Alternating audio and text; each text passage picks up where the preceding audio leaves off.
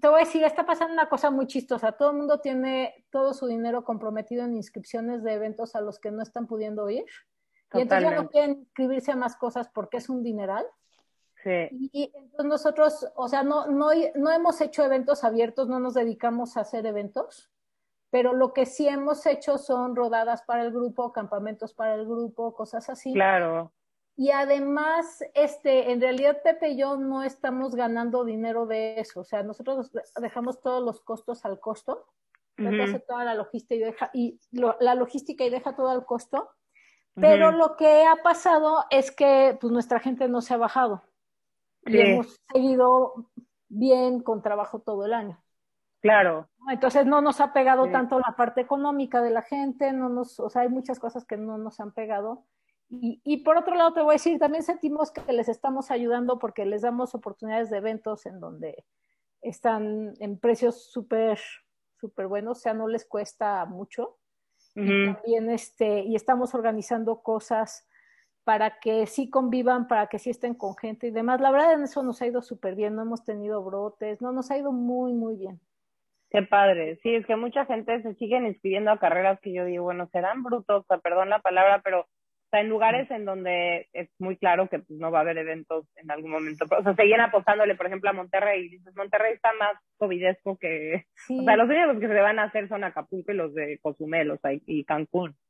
La sí, pero, pero ¿sabes un poco lo que pasó? Que muchos de los que estaban en Cozumel este año es porque eran del año pasado. O sea, yo, por ejemplo, ahorita tengo una inscripción para el triatlón de Valle de este año, que viene del año pasado.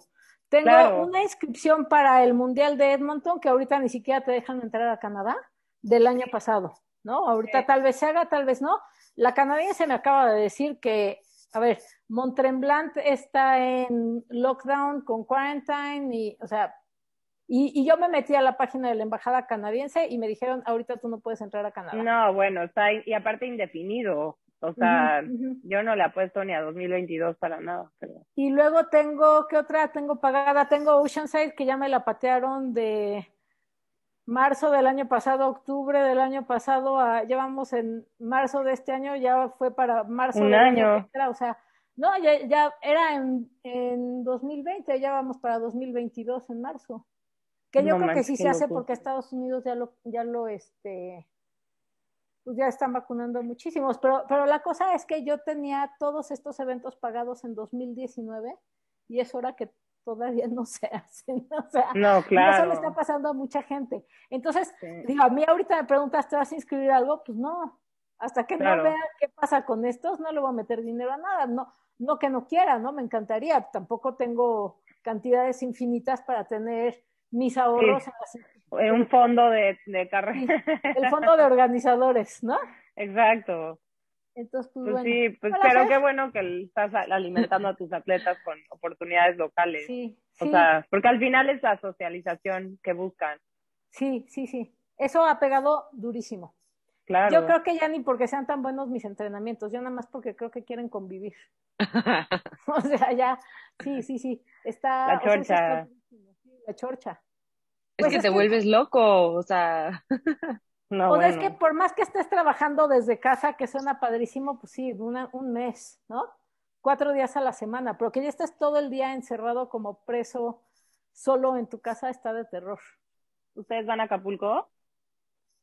Pues yo no estoy inscrita en nada, estoy igual que Clau, como que viviendo la vida de medio haciendo lo que quiero, pero pues no, o sea, Eric, Eric sí está entrenando como más así y tiene inscripciones de un buen, o sea, se quedó, tenía un buen de 2019, entonces tiene un buen, no tiene la de Acapulco, pero dice que, le faltó.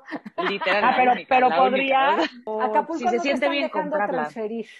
Este, ah, no, tendría que ¿eh? comprarla. O sea, sí, con Acapulco tienen que estar listos porque si lo quieren hacer, hay pocos lugares ya, yo creo. Yo o sea, sé que relevos, por ejemplo, ya no hay lugares. Y no sé mm, cómo estén en grupo por eso. Y eso sí se va a hacer, porque sería como un oso abismal. O sea, lo acaban de anunciar inaugural en plena pandemia, entonces se verían ridículos si no se hace, porque es como, ¿para sí, sí, Acaba de dar un aviso al gobernador que sí se hace. Sí, sí se hace. Y además juntaron la etapa con Acapulco. O sea, ese fin de semana sí va. Va a estar padre, va a haber mil gente. Sí. Yo creo que yo voy a retomar las riendas, pero para Cozumel, que todavía falta, Oh. o sea, porque acá ¿El no falta nada, ¿eh? No, no, no, no, no, el medio, el medio. No, el full un montón de gente, tú y un montón, entonces tampoco te tardes tanto con tus inscripciones, porque es la otra, se están esperando en inscribirse. Sí, ¿verdad? Y Y- me voy a quedar sin lugar. De- te voy a decir, para, para, Cancún, para Cozumel están todos los que no entraron a Campeche, todos los Ujú. que Monterrey les dieron la opción de irse a Cozumel o a un Monterrey Sí. que no saben si se va a hacer, entonces la mayoría se están subiendo a Cozumel. Digo, no, O Cabos, Cabos, ¿creen que se haga Cabos no se va a de hacer, año? no está ni anunciado Cabo- ni nada. Cabos no, se va a No. hacer.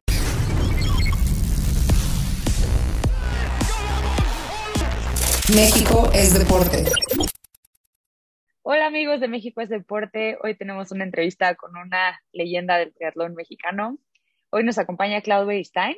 Clau, eh, pues para, presentarla un poquito y para contarles todo lo que es y todo lo que ha hecho y todo lo que hace. Clau tiene una licenciatura en nutrición con maestría en ciencias del deporte y actualmente está cursando el diplomado en nutrición deportiva del COI. Como entrenadora, Clau es fundadora y directora del equipo Mind Motion con especialidad en triatlón, carrera, natación, aguas abiertas y ha entrenado atletas juveniles, elite y de grupos por edad. Ha sido también head coach y team manager del equipo antes Situ, ahora World Triathlon en Copas del Mundo. Ha sido directora de campamentos, cursos, capacitaciones, programas y clínicas. Ha sido entrenadora de grandes atletas mexicanos como Sergio Sarmiento, Fabián Villanueva, Rodrigo González, entre otros. Como atleta, Clau ha participado en más de 300 triatlones, desde sprint hasta Ironman, en más de 200 carreras entre 5 kilómetros y 42, y fue triatleta elite de 1988 a 1995, representando a México en competencias internacionales. Clau ha sido hasta comentarista de televisión, narrando alguna serie mundial por ahí de 2014. Y bueno, como persona, Clau es, creo que es la entrenadora que quieres tener, tiene la paciencia, tiene la experiencia, todo lo bueno de un entrenador para sacar tu mejor potencial. En lo personal, le tengo mucho cariño a Clau porque ha estado conmigo desde que entré al mundo del triatlón, de ser una nadadora que no sabía andar en bici hasta me enseñó a andar con zapatos en la bici, a tomar agua y así hasta ver cómo le hacemos para ahí colarnos en un lugar del mundial. Entonces, pues en lo personal, Clau ha sido gran parte de, de, de mi proceso. También acabo de terminar un curso con ella, ¿verdad? El, el, el, el nivel 1 de, de coach. Entonces, pues bueno, a Clau hay que aprenderle de, de todos lados. Entonces, pues nada, me da muchísimo gusto tenerla aquí hoy este, para la entrevista. Este, aquí está Tati, aquí está Clau. ¿Cómo están? ¿Cómo estás, Clau? ¿Cómo te ha tratado la, la pandemia? ¿Cómo estás? ¿Dónde estás? Cuéntanos un poquito. Pues estoy como todos en casa. este, la, mira, la verdad es que la, okay, sí, sí han cambiado muchas cosas en la pandemia, entre que no hay eventos. Yo lo que extraño muchísimo es, por ejemplo, mis viajes con World Triathlon a los cursos. El, en 2019 creo que pisé mi casa como cuatro días entre agosto y diciembre. Y este, y pues sí, llevo dos años aquí, bueno, año y medio que se han sentido como dos o tres o cinco o diez años sin viajar, que sí me da algo. Pero este, fuera de eso, la verdad es que hemos seguido con todos los entrenamientos súper normal. Tres semanas tuvimos que suspender cuando nos cerraron Chapul. Fuera de eso, no hemos suspendido entrenamientos, hemos seguido adelante. Soy ferviente creyente de que hay que hacer ejercicio, tenemos que movernos mucho, mucho más. Tenemos que ser un país con mejor forma física. Y bueno, eso es complicado y para eso se tienen que dar muchas condiciones, pero pues yo pongo mi granito de arena y no hemos parado para nada. Este, sí, hemos, sustitu sí, hemos sustituido un poquito los eventos con, con actividades de grupo, ¿no? Como campamentos, salidas en ciclismo, cosas así. Este, y lo curioso es que hemos recibido muchas más mujeres en la bici. El tema de las mujeres en la bici está creciendo muchísimo, está increíble. Sé que hay por ahí un par de grupos muy, muy grandes de chavas que se están apoyando un montón. Y, y, lo que yo he visto a partir de eso es un montón de solidaridad entre mujeres para treparse todas y salir a la bici y eso me gusta muchísimo. Entonces, sí, está increíble. Que... Justo que mencionas eso, hice un taller con Lorena Romundo que la tuvimos en, en el podcast también y la chava que le ayudó a organizarlo, que se llama Magda, que tiene un grupo de bici de montaña, estaba diciendo que en su vida había visto, eh, y lo chiquito que es Los Cabos, en su vida había visto tanta participación de mujeres, y, en montaña, que todavía es un poquito más este, retador y un poquito más intimidante para las mujeres, pero sí, sí está padrísimo que nos involucremos más en, en el deporte y que aparte que, como dices, o sea, que nos unamos y que nos apoyemos, está, está increíble. Oye, pero antes de ser el ícono que eres en el deporte y aportar tu granito de arena, como dices, que es un granito bastante grande. Cuéntanos, yo quiero saber de Clau de pequeña, cómo, cómo eras, cómo eras, o sea, fuiste deportista de chiquita, tus papás te metieron en el deporte o fue algo que descubriste más grande. Cuéntanos un poco de tu, de tu historia que te llevó a ser pues, la, la coach de tan grandes atletas este, mexicanos a nivel internacional. Bueno, mira, mis papás siempre estuvieron de acuerdo con que hiciéramos deporte, siempre, siempre nos han apoyado muchísimo para, entrar en el deporte. Yo era una escuinclilla muy, muy inquieta, muy inquieta. Este, como me imagino un montón de gente de mi edad, cuando vimos a Nadia Comaneci en los Juegos Olímpicos nos volvimos locas y todas nos metimos a gimnasia olímpica. Ahí creo que duré como media hora, no sé por qué, o sea, todavía estaba muy chiquita. Entonces no sé por qué fui tan poquito tiempo a la gimnasia olímpica, pero me gustaba. De ahí yo quedé un poco fuera del deporte organizado. Mi hermana se metió a nadar y era una gran nadadora. A mí me daba muchísimo frío y no me gustaba meterme a la alberca porque era muy flaquita, muy chiquita y me daba mucho frío. Entonces yo no era de alberca.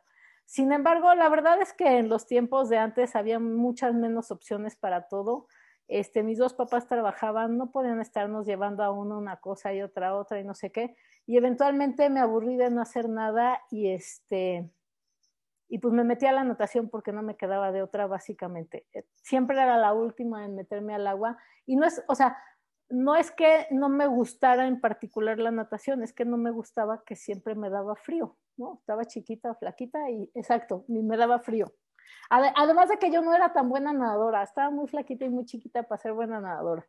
Este, pero, pero una vez que empezaba a nadar, no paraba. O sea, a mí me podían poner 10 mil kilómetros y los hacía completos porque, mira, imagínate que una vez con un amigo de mi papá hice una apuesta en el alemán que seguro ya les estaba dando tanta guerra que ya no me aguantaban, que me apostó a ver cuántas vueltas le podía dar a la cancha de soft corriendo. Yo creo que debo haber tenido como 10 años y yo creo que me fueron a parar cuando iba como en la vuelta 27. La cancha de soft es chica, es de 300 metros, pero de todas formas, o sea, yo me arranqué dando vueltas y me seguí dando vueltas hasta que fueron por mí porque dijeron, o sea, no sé, ¿Dónde ¿Quién la para? ¿Quién la agarra? ¿No? Entonces, yo empecé a nadar ya medio grande, la verdad es que no, no empecé tan chiquititita, ¿no? Todo el mundo empieza de 6, 8 años. Yo creo que yo debo haber empezado a nadar formalmente como a los 12. Este, inclusive empecé clases y nunca me pasaban al equipo porque no era buena, hasta que mi mamá se cansó y me pasó al equipo a fuerzas y entonces empecé a nadar con el equipo porque o sea, literal porque así era, ¿no? Este, mi hermana ya estaba yendo a los dos entrenamientos por día y entonces a mí también me llevaban y entonces estaba nadando dos veces al día. Y yo debo de haber ido a mi primer campeonato nacional en natación como de 14 años, que ya es grande, ¿no? Antes de eso, pues pagaba multas, ¿no? En todas las carreras porque no daba los tiempos, porque pero, pero cuando, justo para mis 14 fue un cambio bien grande porque me mandaron un campamento de natación en Estados Unidos y ahí me corrigieron mucho, me pusieron mucho trabajo de fuerza, los kilómetros. ¿A dónde fuiste? A, a, Florida con este, con Richard Quick, en los Florida Gators. ah, no, bueno. Regresé y vi las marcas del Nacional. Claro. Maravilla. Entonces ya dejé de quejarme de la natación y empecé a entrenar natación eh, justo el otro día estaba platicando con Pepe, creo que por ahí tengo un récord nacional, unos récords de distrito o algo así que tuve en algún momento que yo ni me acordaba.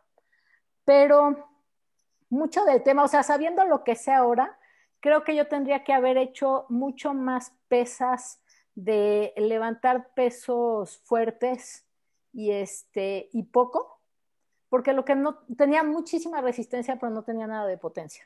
Híjole, si te puedo frenar ahí y elaboramos, un, o sea, aunque sea un minuto sobre este tema, porque justo lo ves mucho ahora que ya pues hay redes sociales y muchos elites comparten sus entrenamientos en donde ves corredoras maratonistas muy chiquitas, muy plaquitas, como siempre uso como ejemplo a Jordan Hasey porque es chiquitita, este, plaquitita, plaquitita, pero está marcadísima y hacen pesas, o sea, Olympic lifting, de que son pocos, pocas reps y uno, y la gente, muchas mujeres tienen miedo de ir al gimnasio porque dicen, me voy a poner enorme, ¿no? Y no es cierto, tienes que estar comiendo, pero, o sea, una cantidad absurda de comida, pero, o sea, sí, si nos puedes platicar un poquito de lo que sabes de hacer, especialmente como mujer y hasta lo, lo largo de tu vida, hasta de grande, de hacer pesas y pesas pesadas.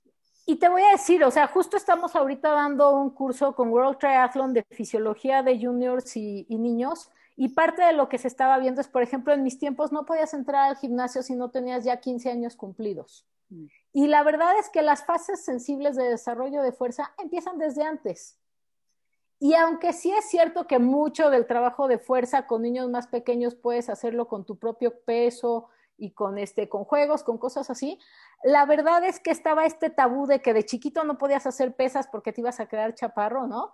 Entonces, yo imagino que México era un gran país hacedor de pesas porque todos somos bajitos, ¿no? Todos del inverso. Exacto. Pero, pero el punto es ese, ¿no? La verdad es que el trabajo de fuerza es súper importante. Para las mujeres es triple importante porque nos cuesta más trabajo formar masa muscular y además las cosas han cambiado. Antes la gente tenía la gracia de morirse como a mi edad, ¿no? 55, 60, ya estabas viejito, ya eras abuelito y ibas y te morías. Ahora en la residencia de mi mamá acaba de entrar alguien de 104 años y está perfecto. Entonces, necesitas mantener tu masa ósea y la manera de mantener tu masa ósea es comiendo bien y cargando peso.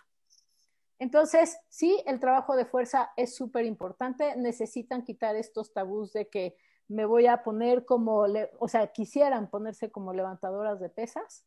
Y el trabajo en particular, para las atletas es indispensable. No puedes ganar una competencia si no estás teniendo suficientes sesiones en el gimnasio, periodizando tu trabajo. O sea, el, tema de fuerza nos podría tomar todo el día, ¿no? Pero, es importante hacer trabajo de fuerza y tener trabajos de impacto que te ayuden a mantener tu masa ósea. Buenísimo. entonces empezaste a hacer pesas. Entonces, no, el punto es que no empecé a hacer pesas. Que eso fue lo que le faltó. Me faltó hacer pesas. Entonces, a mí, a mí me pasó algo súper frustrante porque entrenaba muchísimo, o sea, llegamos a tener veranos de 16 kilómetros diarios y yo llegaba a las competencias y me iba mal. En algún momento teníamos dos entrenadores y uno de mis entrenadores descubrió, por ejemplo, que yo no tenía que descender tanto. Descender es este tiempo que descansas previo a una competencia. Mm y normalmente son periodos largos y conmigo, o sea, el punto es este, que yo pierdo la masa muscular muy rápido y entonces si descendía mucho, perdía la fuerza y llegaba a la competencia y no tenía nada de potencia. Entonces, él me ayudó mucho y hasta la fecha, la verdad, a Mario Prado, bueno, también a Alfonso, que hizo un gran trabajo, Alfonso Álvarez, Mario Prado, fueron unos cracks de entrenadores, hicieron un gran grupo, de verdad hicieron un gran grupo. Y este, y bueno, Mario me ayudó mucho con esta parte de, este, de no descender tanto. Creo que habría faltado un poquito que el gimnasio hubiera sido diferente, porque también en esos tiempos pues hacías como puro trabajo de circuito, entonces era puro trabajo de resistencia de un minuto, cosas así, que todavía se usan, pero yo tal vez no hubiera sido lo ideal porque resistencia tenía.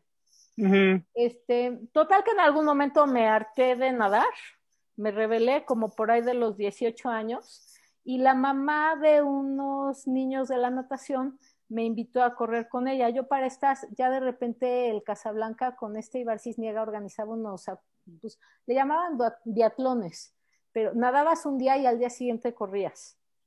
Y yo pues tenía la natación suficientemente buena para ganarle a todas las corredoras y corría más rápido que cualquier nadadora y, más rápido que muchas de las corredoras. Entonces, o sea, en esos biatlones la andaba rompiendo. Inclusive por ahí me invitaron a pentatlón, pero no me fui. Entonces, este, me metí a correr, empecé a correr y mi único problema es que después de tantos años de nadar, pues era bien frágil de los tobillos y eso no lo consideramos nunca. Y terminé con un entrenador que ni voy a decir su nombre ni le estoy agradecida, un poco para saber cómo no quiere ser entrenador que este, estaba muy acostumbrado como a que la gente se quejara y entonces les daba el avión. Y la cosa es que yo cuando me quejaba de que algo me dolía es porque ya estaba muy, muy lastimada, porque no me quejaba nunca y ya venía con una resistencia elevadísima, o sea, yo ya aguantaba un montón. En el primer año de correr, así con los seis años que me tomó llegar a un nacional sin pagar multas en la natación, en mi primer año de correr yo estaba en el nacional de primera fuerza, en el 800 y en el 1500. En ah, claramente se te daba la corrida. Lo mío era la carrera. Sí. Chiquita y flaquita. Sí. En el segundo año ya no podía caminar y estaba con un ortopedista parada los siguientes seis meses de lo lastimada que estaba de las patas. Y entonces es cuando el ortopedista me recomendó hacer el triatlón de Ixtapa en 1987. Oye, una, una pregunta curiosa. Del 1500, este, previo a, lastimarte y este no poder pues correr antes del triatlón. Mi primer año de hacer pista estaba corriendo el 1500 en 4.35. Te voy a dar un dato súper chistoso. Hacía el mismo tiempo en el 1500 corriendo que en el 400 nadando. Y eso ahora lo entiendo porque es justo la intensidad de consumo máximo de oxígeno y el consumo máximo de oxígeno que tienes te sirve para todo. O sea, tú puedes entrenar tu consumo máximo de oxígeno mientras uses músculos grandes en cualquier deporte, es el mismo consumo máximo de oxígeno. Y yo soy la prueba viviente de eso, porque hacía exactamente el mismo tiempo en el 1500 que en el 400. También tenía el mismo tiempo del 200 nadando que el 200, que el 800 corriendo. Oye, eso está curioso, lo voy a, voy, a ver, voy a ver ese paralelo de... Estaba parecido en mi tiempo del 3000 con el del 800, pero ahí ya se separaban un poquito. Pero sí, por ahí, o sea, entonces, digamos que como sistemas energéticos, pues claro que estás usando los mismos, ¿no? El 1500 en cuatro y pico, el 400 en cuatro y pico, el 200 en dos y pico, el 800 en dos y pico. El, entonces, en sistemas energéticos se parece. Y yo creo que en mi caso, el tema es que era muy talentosa corriendo y había entrenado mucho nadando, entonces por eso andaban parejones. Entonces, de, ahí le seguiste al triatlón. Porque de ahí empecé en triatlón y me quedé en triatlón. Pero ¿cómo llegaste a la bici? Con mucho trabajo. Mira, siempre tuve bici de chiquita y todo y jugaba mucho con la bici y todo, pero la verdad siempre fue el que más me costó trabajo y en la bici, lo que pasa es que en un triatlón de valle lo gané y los que en ese momento, bueno, los de Bianchi traían Cannondale, Juan Carlos y Marta Girón, traían Cannondale y habían donado bicis para el evento, entonces yo me gané una bici. Pero estaba grande la bici, entonces la fui a cambiar con ellos para que me la dieran de mi tamaño. Y a partir de ahí, Juan Carlos me adoptó como atleta y Marta como patrocinador. Entonces, entre que me ayudaban con mis bicis y este y Juan Carlos me sacaba a andar en bici. Entonces, ahí de repente quedé armada en el triatlón. Oye, pero ¿por qué se te dificultaba la bici? O sea, porque en general lo que escuchamos de muchos nadadores es que la bici, como una cosa, en realidad es que no hay tanta técnica como correr, o sea, y natación, que es súper técnico, es pedalear y es oxigenación, ¿no? Entonces, que era porque era chiquita. Yo creo que regresamos al tema de la potencia. Seguramente para haber sido mejor en la bici tendría que haber hecho mejores trabajos de pesas, porque se hacía pesas, pero yo creo que las hacía muy, muy chafas. O sea, viéndolo ahora, creo que por ahí estaba todo el problema. Oye, Clau, yo me acuerdo que me contaste una historia de justo de la bici, porque, o sea, yo creo que es diferente una bici el, o sea, compitiendo en elite, así que es de grupos y súper agresivo y jalones y así. Le decía, Clau, ¿cómo aprendes eso? Y me dijo, me dice un día, no, pues yo iba al autódromo todos los jueves a competir y todos los jueves me caía y yo, ¿cómo? ¿Cómo que me caía? había, es que fíjate, había competencias los jueves en el autódromo, ¿ok? A mí me tocó el cambio en el que no había drafting, aquella había drafting y había que, teníamos el mundial en Cancún y había que aprender a draftear. Entonces yo me iba los jueves a las competencias del autódromo y la cosa es que eran tan poquitas mujeres que la mayor parte de las veces no había categorías de mujeres. De repente por ahí se aparecía Belén Guerrero y entonces abrían la categoría de mujeres, ¿no? Pero la verdad es que era raro que abrieran categoría de mujeres. Entonces, pues entrabas a la carrera de bici con todos los ciclistas, ¿no? Y claro que como yo no iba adelante, siempre iba atrás, pues cualquiera que se cayera de en medio para atrás, yo estaba atrás de eso y terminaba en el piso. Y sí agarré una racha que cada jueves me caía. Y pues cada jueves me levantaba, llegaba toda raspada y toda golpeada a mi casa y otra vez. Y así hasta que aprendí a draftear.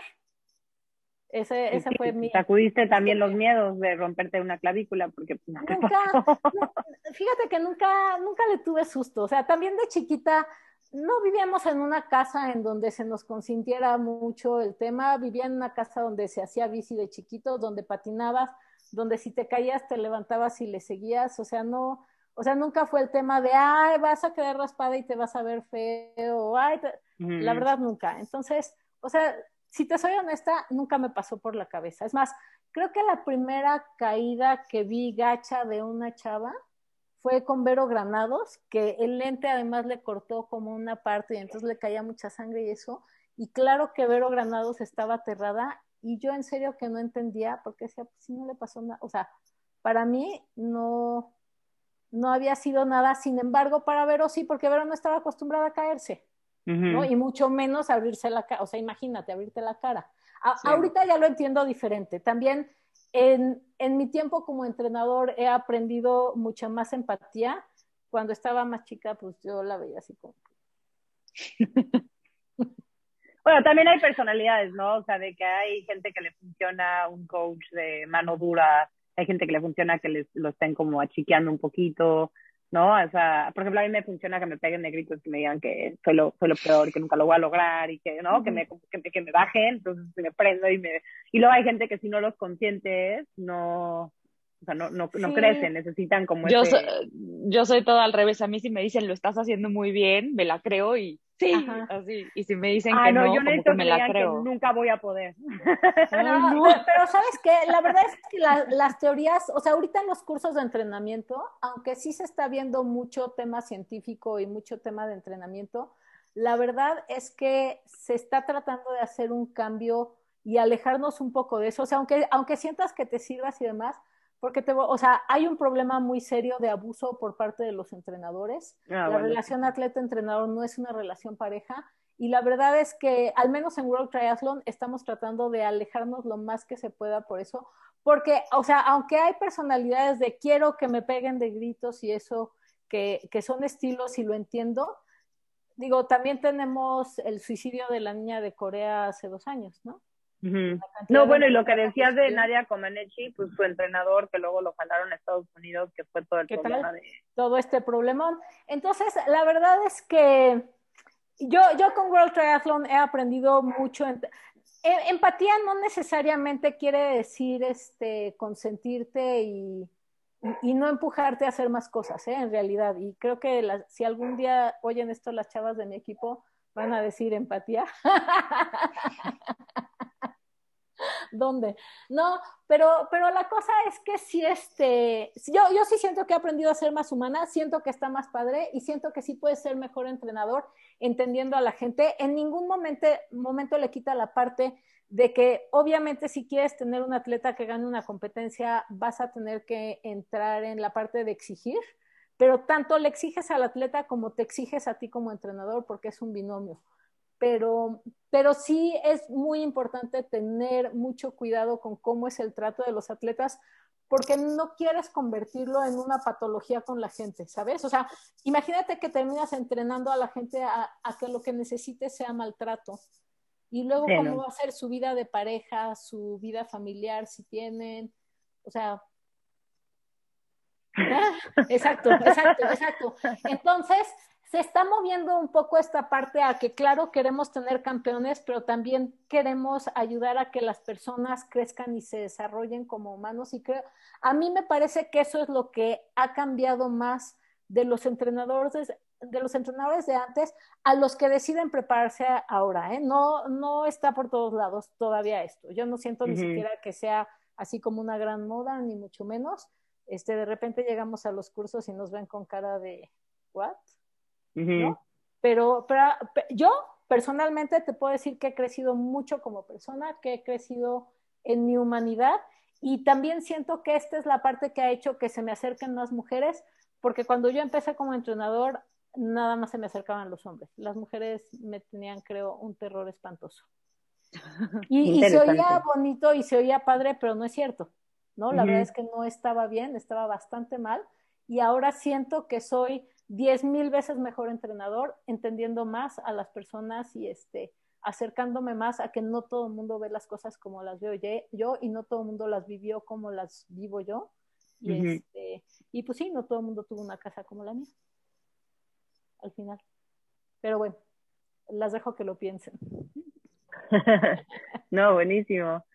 Oye, este, Clau, de, bueno, te patrocinan o bueno, te agarran un poquito bajo su, este, su guardia los Girón y de ahí qué competencias empiezas a hacer, cuándo te, o sea, cómo creces ya a nivel internacional, cómo evoluciona tu carrera un poco como atleta ya elite, ¿no? O sea, o empezaste todavía eras age group. Es que el primer año, Sí, sí, sí había Age Group y había Elite y los Elite eran unos marcianos por ahí. Yo el primer ah. año que hice Age Group fue en 87, que hice el triatlón de Ixtapa y yo ahí me estaba yendo de mi casa a hacer mi internado de nutrición a Ensenada. Y entonces me fui a Ensenada con mi bicicleta, entrenaba lo que podía cuando podía, a veces había alberca en Ensenada, a veces no había alberca y demás pero cuando me inscribieron en el triatlón de Ixtapa en el 87, el cuate que hacía las inscripciones es un chavo que se llama, bueno, ya no es chavo, ¿verdad? Que se llamaba, se llama Miguel Macedo. Y él le dijo a mi papá que, pues, que yo estaba para elite, me había visto salir del agua y todo, dijo, este está para elite. Y entonces mi papá en 88 me inscribió en elite. Yo estaba en Ensenada, viajé de Ensenada al triatlón de Ixtapa a enterarme que estaba en la categoría elite. Y claro, salí de la anotación hasta adelante feliz y para los primeros dos metros de ciclismo ya me habían metido 15 minutos las hermanas Puntos de Canadá. Entonces, este, pues bueno, fue así como una rudeza innecesaria, pero en fin, me regresé todavía otro año en Senada. Este, empecé a competir ya en categoría elite, estuve compitiendo en la serie de San Diego, me empezó a ir mejor, empecé a entrenar un poco mejor y demás y este, fui a mi primer mundial, bueno, regresé a México, empecé a entrenar en México y aquí en México regresé a entrenar con Mario Prado, con el que era mi entrenador de natación y él empezó a llevar mi programa de triatlón y la verdad es que con ese programa me estaba yendo súper bien. Este, y fui a mi primer mundial en Orlando en el 90. Ya como categoría elite, salí tercero del agua, igual en la bici para atrás Ahí todavía no había drafting, entonces, este, pero, pero estuvo muy padre. Luego, en, pues sí, ahí estuve compitiendo, entrenando, compitiendo, entrenando. La verdad es que no, como que estudiabas de lo que podías, ¿no? Estaba el libro de Mark Allen de su Ironman y su locura y ya. Yo en algún momento trajo, eh, alguien trajo a México a un entrenador que se llamaba, Rob, Rob Greenmaker, no sé, alguna cosa así, que te hacía un programa con un algoritmo de computación. Me hizo mi programa, te daban un libro de este vuelo con un entrenamiento de un año. Como para el tercer mes, el entrenamiento y yo éramos unos objetos completamente diferentes. O sea, como que yo siento y sigo convencida de eso, pues claro que no puedes predecir cómo se va a adaptar alguien a un entrenamiento porque la gente no es un Excel, ¿no? Entonces, para el tercer mes lo que había pagado de eso ya había valido cacahuate y punto. Sí, claro, no es un robot. Exacto. Se me hace muy interesante porque uno de los coaches que más he admirado como, bueno, o sea, para mí, viniendo del mundo de larga distancia, siempre fue como mi hit que en algún momento acabaron sus camps o me entrenara, eh, es Brett Sutton. Y justo porque él pues, se supone que, bueno, su grupo de, elite con los que vivía por temporadas, etcétera, los, les cambiaba su entrenamiento en la mañana como los veía, así de, ah, traes ojeras, te toca esto, o crees que estás cansado, pero no, pero él venía creo que de entrenamiento de caballo y decía que pues se parecían, o sea, los atletas eran iguales, tenías que leerlos y era un tema más de, de, eso, de palparlos y no nada más de, ah, pues el, la tabla dice que te toca esto. Sí, pues justo es muchísimo la diferencia entre los coaches que como que venden programas ya hechos o, ¿no? O hacen algo como, pues, ahí, síguelo y no lo hiciste, no importa, sigue lo que sigue, ajá, a, alguien que pues, te, te, esté escuchando, o sea, pues no sé, hay, hay, este, lesiones, hay, ajá, exacto, hay situaciones de trabajo, de vida, de familia, de lo que sea, y entonces pues ir adaptando es, es otro rollo completamente. Y sí, y o sea, definitivamente de, con, con, niveles, haz de cuenta, con los elite, pues tienes que estar ahí todo el tiempo. Con los junior, con los elite tienes que estar todo el tiempo. Con los grupos por edad ni tú puedes ni ellos pueden estar todo el tiempo, pero al menos tienes que tener canales abiertos de comunicación para escuchar qué está pasando para poder ir haciendo adecuaciones al programa, ¿no? Los programas no están escritos en piedra. Entonces, este, bueno, eso no funcionó muy bien. Después probé, eso estuvo muy chistoso, estaba nadando con el equipo de natación del Club Alemán, corriendo con los de Rodolfo Gómez eh, y rodando con el equipo de Isabel León de la UNAM. Es la vez que más fuerte he rodado en mi vida, eso sí, pero eso me duró como seis meses y de repente mi foto aparecía en la definición de sobreentrenamiento masivo. Pero ¿qué, qué, volumen más o menos estabas metiendo? ¿Te acuerdas? Pues, sí, claro. A ver, subía rodando a la Jusco desde la UNAM y de ahí me iba a la pista de Rodolfo Gómez a correr millas con ellos. O sea, ese volumen. Y, en la tarde nadaba en el alemán con 4 o 5 mil metros. Pues no 10, pero, pero sí 4 o 5. Arribita. Ajá, ajá. ya para esas, ya tenía mi primer hijo, entonces además era mamá de un niño. Ajá.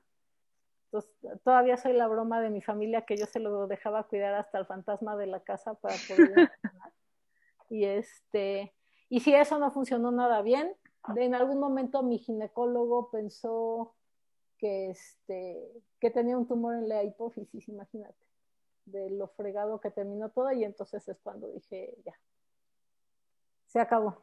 ¿Y sentiste, le pregunto a, mujeres que hemos tenido en el podcast y amigas mías que son atletas de diferentes niveles, pero que se embarazan y luego unas cosas que se supone que surgen las hormonas y regresan mucho más fuertes. Unas dicen que la teoría de que se te abren las caderas, otras de que literal es todo el cambio hormonal. ¿Sentiste eso? O sea, ¿y cuál es tu perspectiva sobre Mira, es que son, yo creo que son un montón de factores y acuérdate que estamos hablando de hace 30 años, ¿no? Entonces, entre el primer hijo y el segundo hijo yo traté de regresar, pero digo, por más que me digan que no cuidaba a mis hijos, la verdad es que sí los cuidaba, ¿no? Y entonces era una mujer que estaba entrenando, tratando de cuidar un niño en el que la verdad es que se veía bastante mal que los dejara solos y, y, y, por ejemplo, yo muchas veces llevaba al frijolito de niño junto a la alberca, lo ponía ahí, empezaba a nadar, empezaba a llover, alguien se lo llevaba a los baños, así, pero, pero pues no entrenas como deberías de estar entrenando porque pues, también está. Entonces, yo no te puedo decir ni que mejoré mucho ni que empeoré mucho. Tuve por ahí un par de competencias buenas. Entrené para el Mundial del 95 este, tuve que hacer mucho para ese Mundial de 95 y la verdad es que fue una gran tragedia porque pues estaba nadando muy bien y era nadadora, salí nadando como en el segundo grupo, ya había drafting, ya había aprendido finalmente a draftear en el autódromo después de mis 3.500 caídas, estaba corriendo muy, muy duro y resulta que en la rodada estaba esta niña Carol Montgomery de Canadá que, o sea, pues estaba calificada para, era de las que iba a ganar ese mundial, estaba calificada para Juegos Olímpicos casi casi en pista, o sea, era una gran crack. Y este, ella sintió que el grupo iba lento. Las canadienses en general no saben rodar muy bien en grupo. Se abre, tapas el hueco, ¿no? Y luego cuando se abrió se dio cuenta que el grupo no iba tan lento, que sentía que iba lento porque iba arropada por un grupo y pensó que había que respetarle su lugar. Y entonces mm. Se metió a fuerzas, me rompió la llanta de adelante y luego todavía se fue a quejar, a echarme la culpa y no sabes lo furiosa que estaba yo, lo frustrada, todo lo que había dejado a mi hijo de descuidado para que yo pudiera estar en ese mundial en México y este, no, no sabes, no sabes, no sabes. Fue, fue un golpe bien duro levantarme de esa, la verdad estuvo durísimo. Y que además es todavía la época en la que mucha gente no lo entendía bien, porque pues todo el mundo pensaba que estaba jugando, nadie pensaba que yo era un atleta profesional compitiendo y ganándome la vida, ¿no? Entonces, pues, o sea, a todo el mundo le parece lo mismo como a mí con Vero cuando se rompió la cara, ¿no? Así como X, pues a todo mundo. ¿Por qué lo hace, no? Porque no saben tu historia, o sea, no saben tu sufrimiento ¿Por qué le está doliendo esto? Exacto, exacto. Y es, o sea, al final es lo mismo que pasa con todo mundo, ¿no? Pero pues bueno. ¿Y qué, qué respondes al dicho de todo pasa por algo? No, se me hace una payasada. A mí se me hace una payasada lo, todo lo pregunto por, porque te lo dicen, ya sabes, o sea, te, porque dicen, ay, luego, luego aprovechas cuando ves y dices, bueno, mi camino cambió. Tú dices, no, eso fue una A ver, te voy a decir una cosa. A mí me parece que toda la vida pasan muchísimas cosas, muchas, muchas, muchas cosas. Unas te duelen más que otras, unas te dan unos gustos enormes. Toda, o sea, siempre están pasando cosas y al final pues sí, en algunas cosas tienes oportunidades de hacer algo con eso que pasó y, algunas veces vas a reaccionar mejor y otras veces vas a reaccionar peor, pero no, en la vida he pensado, o sea, no, esto me parece una payasada esto de que es, una de las frases que más odio. El todo pasa por algo. Mi siguiente frase que odio son los esques, pero odio el todo pasa. No, no es cierto, es una jalada. ¿Cuál es la segunda que odias, Clau? Los esques. Ah, ya. Es que. es que. Es que fíjate. es que no llegué porque. Es que lo odio, lo odio, lo odio, lo odio. Odio el es que.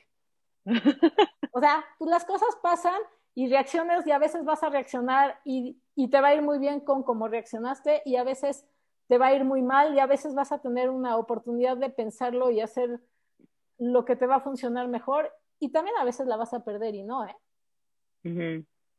Y pues la vida está hecha de cosas que pasan. O sea, ¿qué más haces? Totalmente. ¿No?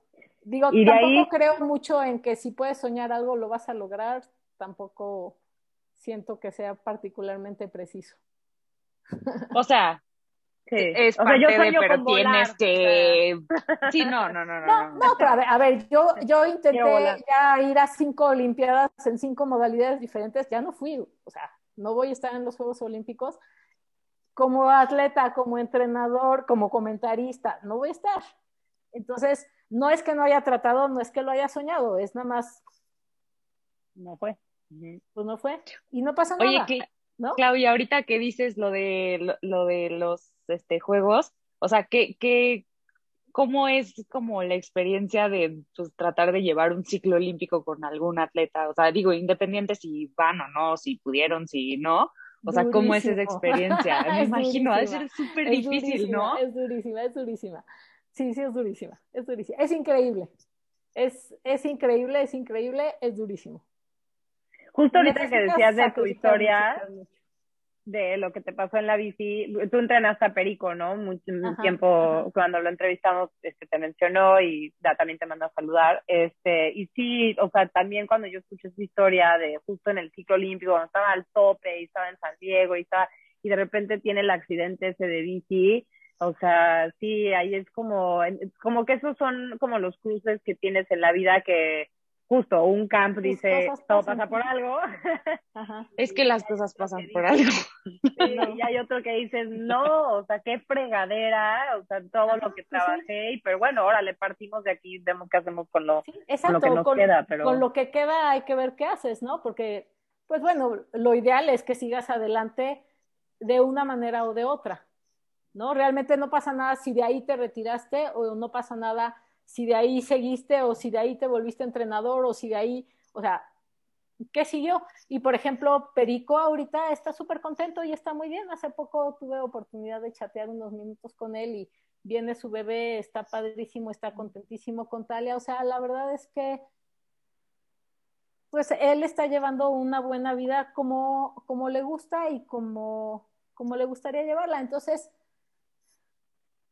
pasó algo y Perico hizo algo bueno con eso que pasó. También se podía haber tirado al drama y llorar el resto de su vida que no fue a juegos, porque le metió mucho, le metió mucho trabajo, le metió mucho tiempo, le metió mucha vida. Sí, totalmente. y en algún momento tuvo la tercera plaza y pues no salió, pero a mí, a mí el proceso se me hizo increíble, estuvo padrísimo y yo le voy a quedar agradecida de por vida por esa oportunidad al igual que a Fabián y al igual que al Chango y al, igual que al resto de ese grupo que eran una parte importante también, aunque no sean tan famosos, ¿no? Yo, yo les quedo agradecidísima, porque fueron un grupo de jóvenes súper comprometidos, o sea, yo para mí son top todo ese grupo, la verdad es que a todos los llevo en mi corazón para siempre. Y en esa evolución de atletas en, en esos años que han transcurrido, ¿cómo, o sea, tú cómo ves ahorita la diferencia entre ser pro, por ejemplo, cuando tú estabas, ¿no? O sea, en el circuito internacional, a cuando este grupito de, este, de Perico y luego con el Chango, o sea, ¿cómo, cómo, cómo crees que se diferencia? ¿Crees que hay más oportunidades ahorita? ¿Crees que a la vez es más competitivo? O sea, ¿cómo ves ahorita el deporte? ¿Cómo ha cambiado en ser pro? A ver, está mejor organizado, está más padre, hay más competencias, pero qué bárbaro, está durísimo, está muchísimo más competido. Estos chavos son unos héroes. Mira, yo en Huatulco he visto al Chango y a Perico bajar adentro de un grupo, o sea, la bajada esta de Huatulco con la curva que tenían antes en el recorrido a 70, 80 kilómetros por hora en grupos de 25. O sea, no, no, no son, son tanto las mujeres como los hombres. Para mí son unos héroes rifan su vida, apuestan todo. De, o sea, la verdad, yo los admiro muchísimo. A mí, me, gusta mucho, soy creo que de las pocas ñoñas que ven todo el tiempo la World Series en, en Triathlon Live y me la chuto completa y me emociono, ¿no? Pero para mí son, son unos héroes, la verdad. Y, y está durísimo, está competidísimo. Ya hay más información, hay más ciencia, puedes entrenar con mejores grupos, todo sin embargo, no, no es más fácil, ¿eh? a me parece que está más rudo. Oye, Clau, y pasando a tus cosas favoritas en la vida, ¿cuál es tu distancia favorita como el Ironman? ¿El sprint o el super sprint? Ironman. que, que yo vea luces negras y se acabe rápido, por favor. Por eso me está costando trabajo tanto la pandemia. Si hubieran sido tres semanas del lockdown en un cuarto oscuro, hubiera estado bien. Claro. Pero ya año y medio, qué cosa. No, yo rápido. Sprint, super sprint, me encantan. ¿Cuál fue si me hubiera tocado el relevo mixto, habría sido la más feliz. Ok, ok. ¿Cuál fue el Iron que hice? El último año que Rod fue todavía de la serie de Ironman. Debe haber sido 2001. Ah, qué Sí. sí. espectacular, ¿no? La porra ahí. Espectacular, espectacular. La verdad, sí. Sí, ese me Gran experiencia. Qué bueno que no lo tengo que volver a hacer nunca. ¿Qué, ¿Qué, no te gustó? O sea, literal, la duración. Nada. Nada. nada. Mira, a ver, 2001. Uno de mis hijos tenía siete años, el otro tenía cuatro. Entonces, me iba entre, yo estaba trabajando, no, no creas que nada más me dedicaba a entrenar, ya para esas ya no era profesional, tenía un grupo de entrenamiento, además daba consulta de nutrición, o sea, yo trabajaba todo el día en lo que podía, más los niños, más equipo junior, más, o sea, a tope. Entonces, la verdad es que lo único que me pasó es que me la vivía cansada y agotada. Un día terminé quedándome dormida en insurgentes en un semáforo este, sí, no, no, no, fue horrible, fue horrible, todo fue horrible. Me ayudaban mucho mis papás, pero les dejábamos una nana con los niños chiquitos y claro que en cuanto yo llegaba, mis hijos venían de regreso y había que cuidarlos. Y como tanto mi esposo como yo hacemos Iron, pues los dos estamos cansados. Y normalmente a quién crees que le toca cuidar a los niños? Pues sí. ¿No? Y, no es malo, y te voy a decir, los ha cuidado muchísimo en todos mis viajes y en todo, él los cuidó. Pero en ese proceso del Iron que a él sí le gustaba y a mí no tanto, la verdad es que yo me la vivía agotada y me chocaba. Llegamos al mentado Iron, este, una semana antes de viajar a uno de mis hijos le dio una gripe infernal que por supuesto que pesqué yo, entonces yo volé con la peor gripa que te puedas imaginar llegué a Rod a que me medicaran con lo que se podía porque no podía parar de toser. Además descubrí ahí que era alérgica a las almohadas de pluma en Alemania. y este, y entonces yo un día antes del Ironman me estaban dando algo para la alergia que me estaba tumbando a dormir y yo estaba, o sea, fuimos a ver el recorrido de la bici, yo no vi nada, me dormí tres horas en el coche. Y pensando, Siento que tienes que hacer otro Iron, Clau. No, no, sí, eso está, esa experiencia es vamos muy a mala. hacer una a las tres, suena horrible. No, no, no, no, no, no, no, mis rodillas no me dan y no se me antoja, pero nada. Total. O sea, imagínate estar no pudiendo abrir los ojos y pensar al día siguiente tengo un Ironman. No, no manches, nadie. Y bueno, al día siguiente tenía un Ironman, amanecí, me fui a mi Ironman. Este, en Alemania en esos tiempos todavía solo tenían una sola carpa, no tenían donde te cambiaras bien eso, pero yo venía preparada para cambiarme la ropa para que no me fuera a dar tos, ¿no? Entonces, nado, nos, nos mandaron a nadar con los elite, otra vez nadé súper bien, salí con los primeros elite, salí del agua, la carpa estaba vacía, yo ya estaba lista para cambiarme, mujer mexicana de 40 años, ¿no? No, 36, 34, 35. Y un señor se pone enfrente de mí y me da mi ropa para ver qué quiero. Y yo, pues, los calcetines, ¿no? O sea, claro que no me iba a encuerar enfrente de un desconocido, ¿cómo? Y entonces, bueno, o sea, ahorita te digo, te digo que en Cozumel, en Cozumel, bueno, o sea, no, en Cozumel, en, este que pasó el full, o sea, Eric, eh, Eric me contó que igual que así, es que no había vestidor, si yo me cambio ya para el maratón, se me hace más cómodo y pues me, me encueré a medio estacionamiento de la Mega de Cozumel, me encueré. Y yo, la verdad, yo hubiera hecho lo mismo, o sea, por sufrir en un maratón a que me vean encuerada, me da igual. Yo nomás no pero, pero, pero bueno, ahí me voy toda mojada, toda la bici, ¿no? Nos llovió todo el día, fue un infierno eso. Regreso de la bici toda mojada, húmeda, llena de mocos, espantoso. No. Para cambiarme a correr y se vuelve a aparecer el señor amabilísimo con mi bolsa de toda mi ropa de carrera y yo, mis calcetines otra vez, por favor. y entonces hago dos cambios de calcetines en el Ironman Salgo a correr. que lo había sentado, claro, por eso regresó. te lo juro. Salgo a correr, empiezo a correr y me empiezo a sentir increíblemente bien. Y claro, empiezo a hacer cuentas, ¿no? Hombre, ya saqué los primeros 10 kilómetros, o sea, ya lo saqué. esto está súper fácil. Ya fui 10 de ida, son 10 de regreso. Aprieto en los terceros 10 y cierro el regreso, ¿no? Último kilómetro 17 a llorar. Caminé del 17 al 31. Así, era, caminé del 17 al 31. En el 31, un, un alemán que vivía en México, pero que vivía en Puebla y que nos habíamos hecho cuates, me pasó, veto a saber qué, que me levantó con un botecito de gel con algo, que me dio un buen levantón. Y entonces corrí del 31 al 42.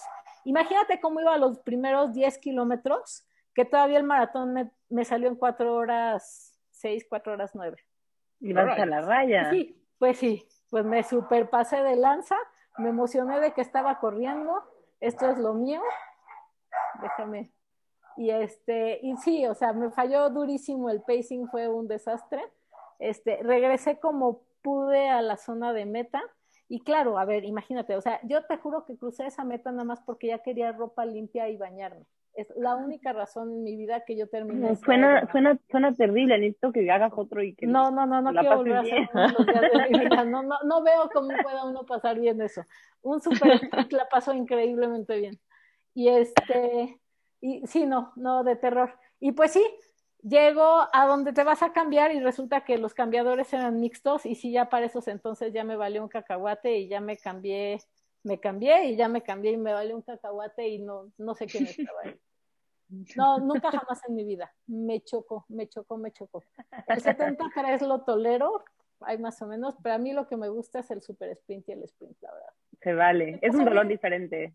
Es un dolor diferente, rápido, me la paso bien y no te tienes que medir y ya. Te vas a desayunar, disfrutas el día, te sientes bien. Sí, es otro, otro Sí, sigo más, más inclinada al lado de Clau que de Tatiana. Y en la tarde que te duela la cabeza toda la tarde porque no podías ir más rápido, también está bien. Sí, no, man. yo, yo es que yo no tengo esa explosividad que ustedes tienen, quizás. O sea, a mí nunca me pasa. Yo voy a mi pasito Ironman en todo lo que hago. Ah, no, no, no, no, no. O sea, yo los sprints hasta que o me den ganas de vomitar o vea una luz negra. Antes de eso no va a ser Qué padre. Oye, siguiendo con tus favoritos, como le decía este Fer, eh, ¿quién son tus top tres atletas favoritos así all time de triatlón y, y, entrenadores que admires mucho, o sea, de México o internacionalmente, así, gente que te haya marcado? Pues de atletas tienen que ser Perico, El Chango y Crisanto, ¿cómo? Pues sí, con las mujeres nos vamos a ir con este. Eh, eh, las mujeres en Elite no, no tuve tantas. Te digo, no se me acercaban tanto, pero, pero a ver, Amalia, Lord Guzmán, las quiero muchísimo. Este, siempre he admirado, ¿sabes a quién? De, de atletas elite, Sara Groff, que ahora es Sara Truco, ah. que ya se casó. Me cae súper bien esa chava. Se me hace, además, muy valiente. Ha puesto sobre la mesa como que sus temas mentales y demás. Y, y, se me hace padrísimo que alguien que se ve tan fuerte y tan capaz, este, además tenga el valor de, de poner en la mesa, pues, pues las situaciones difíciles por las que ha pasado, todos sus temas de salud a los que todo el mundo está expuesto. Entonces, esa chava me encanta. Ferpaz. Está padre eso. Mis ah, atletas favoritos, Ferpaz. ¿Y de entrenadores? De entrenadores. Ay, no sé, no sé. ¿Sabes qué pasa? Con todo este trabajo con World Triathlon, la verdad es que me ha tocado más conocer facilitadores que entrenadores. Como que a los entrenadores no alcanzas a conocerlos mucho y yo no entrené con muchos. O sea, te puedo decir que Alfonso y Mario, por supuesto, ¿no? Definitivamente marcaron mi vida. Son los que, siento que los que en mi caso abrieron la posibilidad de que sería padre ser entrenador y de que sería padre armar un grupo y y que depende de cómo lo armes es cómo va a salir ese grupo. Entonces, a ellos los admiro un montón. En, en temas de... Creo, creo que soy más fan de facilitadores que de entrenadores porque es con los que estoy en más contacto, ¿no? Pero, por ejemplo, Libby de Canadá, Libby Burrell, me ayudó muchísimo, me, me, empujó mucho y eso está muy padre tener un mentor que te empuje como, como él. Este, mucho tiempo trabajé con Nicolás Romanov, me gusta mucho todo el conocimiento que tiene. Creo que puede fortalecer su parte humana, pero, pero en temas de conocimiento me parece muy, muy bueno. Eh, facilitadores, el grupo con el que trabajo, la verdad es que son maravillosos, tanto hombres como mujeres. Yo inicié facilitando más con hombres que con mujeres porque no había muchas mujeres y te puedo decir que todo el camino me han acompañado y me han empujado y me han dado la mano y eso se me hace increíble. Entonces, creo que va más por ahí, la verdad. Y, y la gente con la que trabajo en World Triathlon and Development, qué bárbaro, cómo me han hecho crecer. Mucho. Qué padre. O sea, son, son personas que me parecen extraordinarias. Oye, Clau, y de todas tus actividades de, o sea, de cursos, entrenar gente, capacitaciones, diploma, porque estudias, trabajas, entrenas, todo. ¿Qué es lo que más te llena así de, todo lo que haces? Es, es que yo creo que son, o sea, de todas las cosas que haces, hay partes que te gustan y partes que no te gustan, pero igual las haces, ¿no? Pero en todos, hay, o sea, por ejemplo, algún día que alguna de, de, las chicas o alguno de los atletas del equipo logran llegar a una cima, o mejoran su tiempo, o rompen una barrera, eso, o sea, es súper gratificante, o cuando aprenden una habilidad nueva, es, es increíble, es súper gratificante ver que de repente crecen en algo y que les sale súper bien, esa, esa parte me encanta. Pero me fascina ir a los cursos. Y, y ahorita que los estamos dando en línea, la verdad es que, por ejemplo, hoy, hoy, hoy tuve curso y estuvo padrísimo porque me dieron un grupo de siete personas que teníamos que trabajar en series de velocidad. Y entonces, bueno, un poquito cómo fue tu experiencia con el curso, ¿no? Expliqué un poquito qué era, qué había que hacer y los puse a trabajar y fue divertidísimo. Entonces, sí, o sea, como que toda esta parte que implica interacción y aprendizaje en todas las áreas es mi favorita. Es increíble que sigas como, o sea, con esa hambre de aprender y de, o sea, porque una cosa es como que ya haber tomado lo que tú viviste y tu experiencia hasta un cierto punto, pero seguir nutriéndote de información porque siempre está evolucionando y seguir compartiendo eso, pues es lo que nos hace crecer a todos. Entonces, sí, eso, se me hace muy admirable. Divertido. Eso es lo más padre. La verdad. Y, y también disfruto, por ejemplo, de repente tener un rato de descanso y meterme al Training Peaks y ponerme a escribir lo que vamos a hacer o a moverle los entrenamientos a alguien que ya cambiaron sus condiciones. O, o sea, sí, creo, que todo este equilibrio en la vida me gusta. Sí, la verdad está muy padre. creo que lo que menos he disfrutado, y el otro día justo lo estaba platicando con la gente de World Triathlon, es cuando damos webinars que nada más son como webinars que nada más hablas y hablas y hablas y das información. Eso me da mucha hay interacción. Ah, eso me da mucha flojera y soy, siento bastante mala y, y, además me da flojera. Y aparte por Zoom está difícil, ¿no? Como que por lo menos estás en una, en una sala de conferencia, un salón, como que por lo menos está ahí la gente, pero así por Zoom de nada más monólogo, está cañón. Me sigue gustando más cuando es Interacción. Aún en la sala, interacción, sí. O sea, por eso, creo que por eso me ha ido también en el tema de World Triathlon, porque todos los cursos son interactivos. No se trata de pararte y tú ser don fregón y nada. Claro. Más bien se trata de, de hacer que todo el mundo practique con ese conocimiento y eso me gusta más. Están bien padres. Yo que tomé uno con Clau, porque me tocó tomar el, bueno, el que he hecho con Clau, yo decía, ¿cómo le va a hacer Clau y yo y todos para estar dos, tres horas conectados en la noche y así? Había gente de todo el mundo así, unos a las tres de la mañana. Y yo decía, ¿cómo? O sea, de todo así, estuvo bien padre. Pero justo lo que dice, era todo aplicado, o sea, todo ejercicios, hasta juegos nos ponía a hacer. Entonces, neta, se te iba a la clase así y todo ya aplicado, o sea, no era como, bueno, voy a aprender esta teoría. ¿Era de World Triathlon o de qué? Este es el que da la Federación Mexicana, pero en la versión para Américas, para las islas en particular. Entonces te voy a decir, soy una tramposa, porque de personas de las islas, pues al final es un grupo pequeño que se inscribe.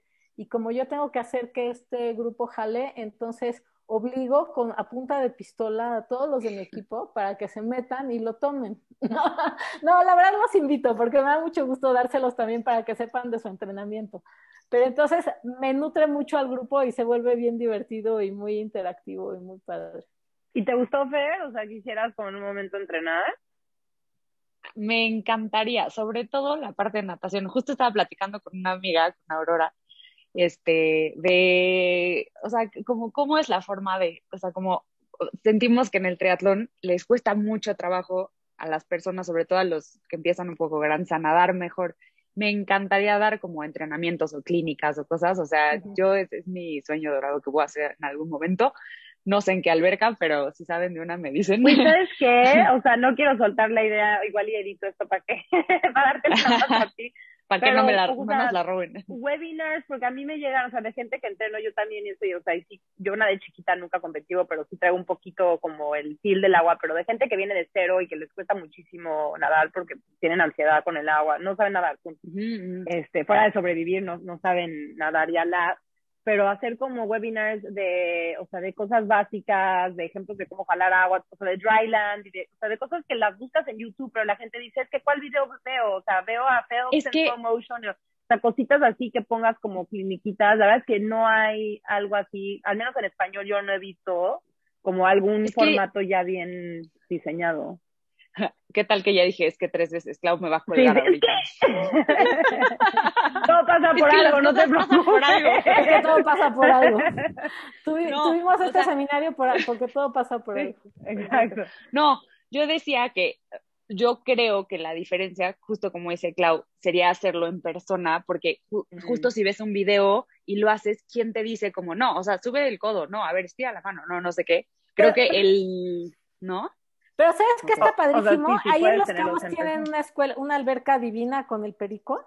No, ya armar clínicas en, armar clínicas en Los Cabos y armarlas de dos o tres días hay, que hacerlo este, de natación. De natación. Estaría padrísimo. Que les levantes la natación y en los cabos además luego los puedes echar a aguas abiertas y hay que se los come un tiburón. No, no es cierto. Exacto. Así puedes hacer aguas abiertas con la alberca. sí, sí, pues, sí es algo que he tenido en la cabeza. Porque los clubs aquí en Ciudad de México son bastante payasos, la verdad no te dejan entrar ni que se mueran. sí, a mí me gustaba eso mucho en México, que yo, o sea, venía de San Diego, en donde me cambió mi vida de natación de adulto, porque también no, no vengo de competitive swimming de chavita, nadar en los grupos de masters, que en Estados Unidos, pues en cualquier ciudad grande que vas, todas las albercas se van turnando, ¿no? De que las municipales, la de las escuelas, o sea, pero hay un YMCA, pero todos tienen grupos de masters y vas nadando en diferentes albercas si quieres pero en México yo decía, no puede ser que tengamos tantos atletas, que aparte está creciendo impresionantemente el deporte y que no puedas alquilar un espacio en alberca y que haya un, un, equipo de Masters, Masters Ciudad de México, llámalo, ¿no? Y que vayan alternando en diferentes este, zonas de la Ciudad de México con los entrenamientos, estaría brutal porque urge, la gente nada solita. No, olvídate, o sea, los, los, los clubs privados que tienen alberca entras como entrenador y haz de cuenta que les entró la rabia. Sí, no. La lepra, el COVID. Es un tema. es un tema. el COVID. el COVID. No, es una cosa. O la vacuna en el caso de Tatiana. O la vacuna en el caso de Tatiana. Vienen los entrenadores a vacunar a todos. Sí, sal corriendo. Aunque no quieran. Sal Oye, hablando de, hablando de México, Clau, este, a, mí o sea, una de las razones por la que este podcast empezó no es para darle más ruido al deporte en México y ayudar, ayudar tanto a los que tienen sueños de este, de elite y que no, no tienen suficiente apoyo, no, no tienen, este, o sea, no, no se han dado a conocer, y también a la gente como para tener un poquito más el deporte en mente, y pues eso, comentar el deporte en general de todos los ángulos. ¿Qué, qué, qué visión tienes tú para México? ¿Qué te encantaría ver? ¿Qué te hace que hace, este, que hace falta? ¿Qué te ha dado mucho orgullo o gusto en los últimos años que has visto? Eh, puede ser tanto del teatro como en general en una perspectiva más amplia. Mira, a mí me gustaría muchísimo, y creo que lo platicamos cuando estuvimos con Rotter, ¿te acuerdas? El tema del deporte escolar. Me parece que ahí hay una gran oportunidad y este y me gustaría muchísimo que pasara. Me encantaría que entonces, por ejemplo, Fer, si se te antoja entrenar personas, igual y acércate a una de las escuelas que tienen albercas y empieza a dar talleres de natación y empezamos por ahí, pero la verdad es que a mí lo que me gustaría muchísimo es ver que creciera el deporte escolar. Obviamente lo que me gustaría ver es que creciera el triatlón escolar, ¿no? Pero, pero en particular me gustaría mucho ver que creciera el deporte escolar. Siento que nos ayudaría mucho como país, siento que hay un gap después del chango como que no veo y, y, y, no se me vayan a enojar los que siguen, pero creo que hay un gap grande entre él y los que siguen y entonces siento que tener un mejor deporte escolar y, un y, te voy a decir, un, un, mejor deporte escolar con un mejor deporte universitario. Sí, porque ahí también nos está fallando la cosa. O sea, no sé cómo les habrá ido a ustedes, pero a mí todavía me tocó que me preguntaran si iba a vivir del deporte o del estudio. Casualmente vivo de los dos, pero pero este sí no a ver los valores que te da el deporte o sea son cosas que o sea yo yo lo veo como un contraste fuerte porque crecí en Estados Unidos y me hace un modelo que me frustra porque es tan copy paste o sea no es como que revolucionar la rueda o sea no, literal agarrar y todas las o sea las escuelas públicas en Estados Unidos suelen ser mejor que las privadas tienen un, una área deportiva fuertísima en donde muchos chavitos a través del deporte llegan a ser becados a buenas universidades y por eso pueden estudiar. Y aparte, olvídate de que no, lleguen a ser profesionales o que igual y no les vaya tan bien en esa universidad. Los valores que les aportó el deporte, los principios, lo cargan para el resto de su vida, esa disciplina, esa ética, esa responsabilidad, los aleja de las drogas, del alcohol. Y creo que lo que yo he visto en México que ya ha cambiado un poco desde que entró, como yo creo que este, las generaciones medio cuarentonas que empezaron a, a tener como boom de crossfit y de meterse en triatlón, en ciclismo, que pues empezaron a dar mejor ejemplo a sus hijos, pero antes no era cool, o sea, en México hacías deporte y eras como, o sea, pues raro, te metían para socializar, pero fuera de ahí ya nada más acababas de socializar y, y, y te sacaban. Y en Estados Unidos y en otros países, el deporte es el grupo popular, o sea, entonces eso te cambia el chip como niño y, aspiras a ser el, el, el, que se levanta temprano, el que más este, trabaja en el campo. Entonces yo creo que si lográramos, o sea, desde, desde llevar role models a las escuelas, ¿no? O sea, desde que tú fueras a dar una plática, Fer fuera a una plática, el chango, o sea, y motivaras a los niñitos de primaria a escuchar a alguien, ¿no? Que, que admiran a esa persona y que dicen, wow, es un cuate joven, es una, es, una chava que ha vivido esto y que ha experimentado, y, y, como que conceptualizan el deporte ya en su futuro y ven como si es algo padre, motivacional y, y cool, o sea, ya de ahí los encaminas, pero sí hay mucho que hacer en tema de, o sea, nosotros permear el deporte de, de arriba para abajo, porque no viene de... O sea, también las escuelas tendrían o sea, vas, les das una plática motivacional y luego no hay donde hacer deporte, no hay programa de es deporte. claro. ya valió, ¿no? O sea, entonces yo, yo sí siento que, que es algo que falta Y me parece que todo este tema que estamos viviendo ahorita es una gran oportunidad porque si algo hemos visto es que te va peor si no haces deporte. Totalmente. ¿No? Entonces, como tema ya de salud pública serio, se tendría que reforzar la parte del deporte en México. Y sé que tenemos otras miles de carencias, ¿no? Y que no le vas a poder exigir deporte a un niño que llega sin desayunar y demás. Y todo eso en su momento se tendrá que tratar porque este es un país que tiene que cambiar. Sin embargo, sí siento que en el ámbito deportivo tenemos que, apretar un poco más, de entrada con los que puedan. Totalmente. Sí, bueno, o sea, si estamos en, en, este ámbito, este, pues nosotros poner nuestro granito de arena en esto, ¿no? Sí. O sea, de no hacer nada porque no podemos solucionar otros problemas, a empezar con esto. Mejorar los tuyos. Ahora, también te voy a decir una cosa. Parte de todo esto, y por eso, por eso estoy involucrada con el programa de capacitación de la federación y por eso me gusta tanto y también este, me parece un gran esfuerzo que ha estado haciendo Edgar Rodríguez en, capacitación, porque de verdad que se ha rifado con todo el equipo, es este que también le tenemos que tener más respeto a los entrenadores.